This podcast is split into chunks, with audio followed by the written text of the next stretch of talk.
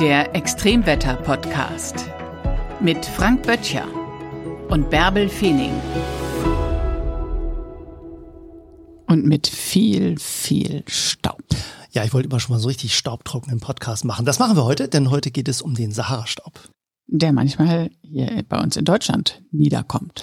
Ja, der kann sogar bis zu uns kommen. Der wird aufgewirbelt von Winden in der Sahara. Dort gibt es häufiger mal Staubstürme, also die ganz großen Winde, die bewegen Kieskörner.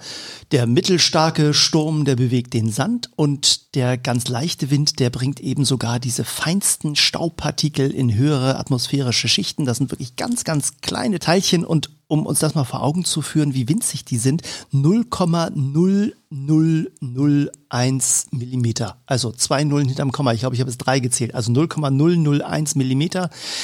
Das sind ein Mikrometer bis 75 Mikrometer etwa. Das sind so diese feinsten Partikel. Und wenn die dann tatsächlich in die höheren atmosphärischen Schichten geweht werden, dann können sie tatsächlich mit einem kräftigen Südwind sogar bis zu uns nach Mitteleuropa, zu uns nach Deutschland wehen. Das heißt, in welche Höhen werden sie gehoben? Ja, häufig sind sie in Höhen von 5 bis 7000 Metern unterwegs. Also das sind dann schon Staubstürme, die dort wirklich die Luftmasse von, vom Boden, von den bodennahen Schichten in größere Höhen transportieren und dann eben in einer starken Südwestströmung idealerweise über Spanien äh, und äh, Westeuropa hinweg bis nach, nach Deutschland transportieren. Und diese feinsten Staubpartikel, die sind dann eben in der Lage, sogar den Himmel rötlich zu färben. Man hat dann auch so einen leicht rötlichen Eindruck, gibt wunderschöne Sonnenauf- und Untergänge, aber es hat auch so ein bisschen was Bedrohliches. Also es ist eben auch fremd. Wir sehen das eben nicht so häufig. Und dann hat man fast so ein bisschen das Gefühl, man hat ein wenig Marsluft äh, vor sich. Wenn es dann regnet, das ist dann dieser Blutregen, nicht? Ja, genau. Der Regen ist in der Lage, dann eben diese feinen Partikel wieder aus den Wolken zu waschen, denn diese kleinsten Partikel sind natürlich wunderbare Kondensationskeime. Also Kondensationskeime sind kleinste Partikel in der Atmosphäre. Dazu gehören diese mineralischen äh, Stoffe dazu, dieser feine Staub, aber auch Bakterien sind Kondensationskeime. An denen kondensiert Wasser in großer Höhe in den Wolken. Äh, jeder kleine Tropfen, den man in der Wolke sehen kann, hat einen solchen Kondensationskern. Das kann eben Staub sein, es kann aber eben auch ein Bakterium sein und drumherum bildet sich dann nach und nach dieser Regentropfen. Und wenn der dann so groß geworden ist, dass er von der Luft nicht mehr gehalten werden kann, naja, dann fällt er eben zu Boden. Und dabei trifft er natürlich auf noch drei, vier, fünf andere Staubkörner, manchmal sogar ein paar mehr. Und dann bekommt dieser Regentropfen manchmal so eine leicht rötliche Färbung, kommt dann unten an und dann sieht man manchmal auf den Autos ja so kleine Kreise aus feinstem Staub und das gibt dann manchmal diesen Autos oder auch anderen Gegenständen so eine leicht rötliche äh, Oberfläche. Das ist dann tatsächlich Sahara-Staub.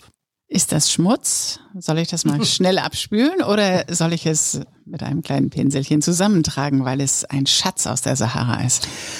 Ja, tatsächlich ist dieser Sahara-Staub durchaus wertvoll, also nicht zum Betrachten, sondern tatsächlich als Mineraldünger.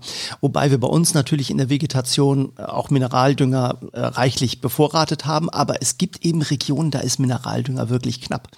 Und da wird dieser Sahara-Staub hintransportiert und da, wo er dann üblicherweise aus den Wolken herauskommt, ist er für die Natur wirklich wertvoll. Und ich spreche da von den Regionen in Südamerika, brasilianischer Regenwald. Bis dahin weht tatsächlich tatsächlich der Sturm, der Wind, den Sahara-Staub. Über den Kanarischen Inseln gibt es auch regelmäßig den Sahara-Staub.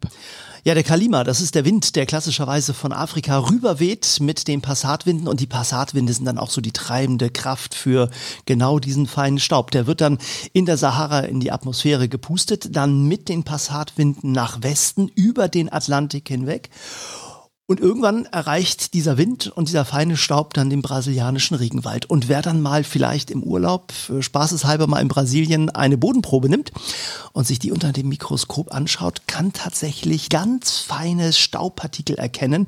Und das sind Staubpartikel, die aus der Sahara ein Kontinent weiter gepustet worden sind und dort als Mineraldünger für den, für den Boden, für die Pflanzen dienen. Also da sind sie dann tatsächlich plötzlich sehr wertvoll. Und das ist der normale Weg, die normale äh, Strömung, dass äh, der Sahara-Staub in Deutschland landet, ist eher außergewöhnlich. Ja, das passiert eher selten. Dazu müssen schon bestimmte Wetterbedingungen vorhanden sein. Es muss natürlich zunächst einmal einen großen Staubsturm geben über der Sahara, also ordentlich viel Wind, äh, also ein Tiefdruckgebiet, das dort vorhanden ist. Aber Meistens in der Sahara sind die Tiefdruckgebiete nicht so wie bei uns, dass die dann dichte Wolken und lang anhaltende Landregen bringen, sondern in der, in der Sahara sind solche Druckgegensätze häufig davon geprägt, dass sie vor allen Dingen Wind produzieren. Und dieser Wind kann eben diese feinsten Partikel hoch in die Atmosphäre transportieren auf etwa 5.000 bis 7.000 Meter Höhe. Und dann driftet eben, wenn die Windrichtung stimmt, äh, diese Luftmasse auch mal in Richtung Norden. Scirocco beispielsweise wird so eine Windart genannt, der dann diese heiße, trockene und häufig auch mit Sahara-Staub beladene Luft in Richtung Norden transportiert, in Richtung Griechenland. Aber wenn diese Luftmasse über Spanien und Frankreich hinweg Richtung Norden und Nordosten driftet, dann kann die eben auch tatsächlich uns in Deutschland erreichen. Weiß man denn genauer, was da alles in der Luft transportiert wird? Also Mineralien hast du gerade gesagt. Ähm, mhm. Sind es auch Krankheiten, die da vielleicht transportiert werden? Irgendwelche Bakterien, Keime? Äh, genau so. Also alles kann mit diesem Staub transportiert werden. Auf diesem Mineralstaub äh, können auch Bakterien drauf sitzen. Äh, man muss sich das aber jetzt nicht so vorstellen, dass man dann jetzt diesen Staub nicht anfassen könnte, weil der einen dann krank macht. Das sind also Bakterien, die überall in der Atmosphäre vorhanden sind. Sie sind auch in fast jedem Regentropfen drin, denn wie eben schon gesagt, solche feinsten ähm, Partikel, aber eben auch Bakterien können Keime sein.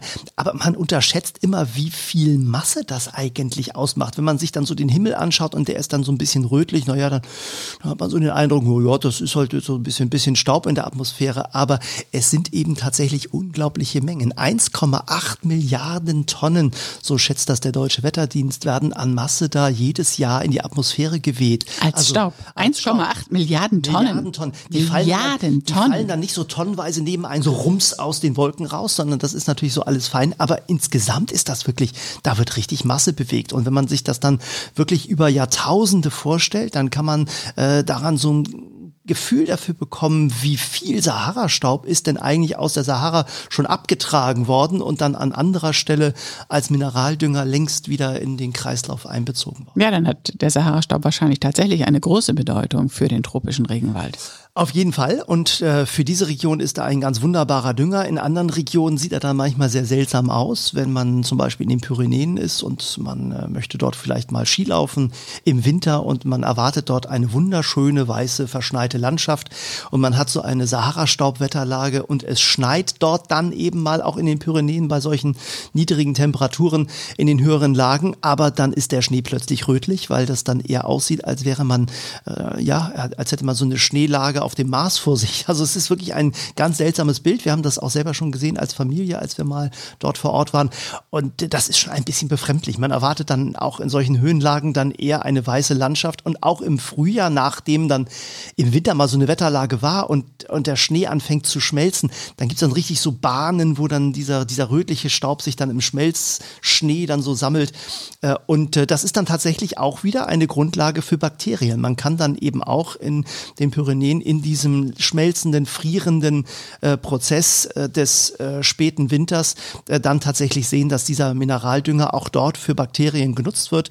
Äh, zum Teil wird, wird dann die Schneeoberfläche sogar ein bisschen grünlich, ein bisschen rötlich. Äh, da ist dann sofort wieder Leben drin und arbeitet. Gibt es denn noch weitere Phänomene, auf die man achten soll, wenn es das nächste Mal Sahara-Staub gibt? Ja, also wer Lust hat, kann dann mal zum Himmel schauen. Nicht direkt vielleicht in die Sonne, aber es gibt ein unglaublich anschauliches Wetterphänomen. Das ist der Ring des Bishop. Äh, Herr Bishop ist ein äh, Mensch gewesen, der schon vor, vor, längerer Zeit gestorben ist, aber am 5. September 1883 hat er etwas ganz Besonderes bemerkt, nämlich bei Honolulu.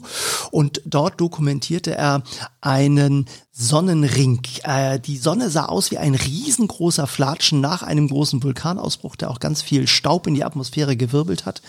Und äh, die Sonne sah aus wie, ja, wie ein großer Klops am Himmel, viel größer als sonst und hatte einen, ja, fast bläulichen, leichten Ring drumherum. Und genau dieses Phänomen, dieses optische Phänomen kann man auch bei Sahara-Staub sehr, sehr schön beobachten in weiten Teilen Mitteleuropas. Ich hatte das Vergnügen 2022 im Frühjahr bei so einer Wetterlage, wo wir in Mitteleuropa sehr, sehr viel Sahara-Staub hatten und die Medien reichlich darüber berichtet hatten und unglaublich viele Menschen, unglaublich viele Bilder in sozialen Netzwerken gepostet hatten. Also da hat jeder seinen eigenen Staub dann auf dem Auto gesehen und überall am Himmel gab es dann diese bunten roten Bilder. Aber eben auch einige Fotos von, äh, vom Ring des Bishop. Also dieses äh, Leuchten der Sonne, die wirklich dann riesig groß aussieht und diesen Ring äh, drumherum hat. Äh, das ist tatsächlich dann eine Reflexion des Sonnenlichtes an diesen feinen Staubpartikeln. Das Licht wird daran gebrochen und bietet dann eben dieses optische Phänomen. Kannst du eigentlich solche Sahara-Staubstürme, die in Deutschland eintreffen werden, zuverlässig vorhersagen? Ja, es gibt Strömungsmodelle. Also die ganz klassischen Wettervorhersagemodelle der großen Wetterdienste haben in der Regel keine eigenen ähm, Datensätze für den Transport von Feinstaub äh, drin. Aber es gibt eben gekoppelte Modelle, äh, die dann auf Basis der Wettervorhersagemodelle Sahara-Staub auch modellieren. Die, der österreichische Wetterdienst zum Beispiel macht dieses äh, wirklich in aus meiner Sicht hervorragenderweise. Auch der deutsche Wetterdienst und andere bieten dieses an. Und man kann dann auf den jeweiligen Webseiten dieser Dienste tatsächlich auch Sahara-Staub-Vorhersagen sehen. Auch der griechische Wetterdienst beispielsweise, bei denen tritt das natürlich relativ häufig auf. Der Scirocco kommt aus der Sahara häufig mal als sehr, sehr heißer Sommerwind hereingeweht und es ist dort vor allen Dingen ein, ein Phänomen des Sommers in Griechenland, dass dieser Wind von Süden her kommt. Äh, und äh, da gibt es dann tatsächlich äh, sehr, sehr gute Karten, auf denen man sehen kann, oh, wie hoch ist die Konzentration da. Und wenn man dann manchmal auch auf den Kanarischen Inseln unterwegs ist, dann kann man dieses Wetterphänomen eben sehen. dann ist die Sicht ein bisschen eingetrübt, äh, aber äh, man hat eben ein seltenes Wetterphänomen vor sich. Gibt es noch andere Feinstaubströmungen in der Luft? Ja, es gibt äh, viele Orte auf der Erde, wo tatsächlich Feinstaub in die Atmosphäre gepustet wird. Und zwar überall dort, wo man trockene Regionen hat, also wüstenartige Regionen. Und äh, dazu gehört natürlich auch die Namib-Wüste. Es gibt äh, Wüsten in ähm, äh, Asien, in äh, Zentralaustralien, überall in diesen Regionen, wo man wüstenhafte Strukturen hat und starker Wind auftreten kann, kann dieser Feinstaub in die Atmosphäre getragen werden. Sand ist es meistens nicht, weil Sandkörner sind deutlich größer und die fallen sehr schnell wieder zu Boden. Die werden auch nur äh, 80, 100 Meter in die Höhe gewirbelt und dann rieseln sie eben schnell wieder nach unten. Äh, Kiesel natürlich sowieso nicht, also fliegen keine Steine durch die Gegend und nur dieser feinste Staub wird tatsächlich in die Atmosphäre transportiert. Aber wie gesagt, weltweit ist es eine gewaltige Menge, 1,8 Milliarden Tonnen, äh, die dort äh, jährlich äh, vom Wind transportiert werden. Aber die gute Nachricht ist auch, irgendwann bessert sich die Sicht, dann bessert sich das Wetter und dann ist das Phänomen auch schon wieder vorbei. Das war der Extremwetter-Podcast mit Frank Böttcher und Bärbel Feening.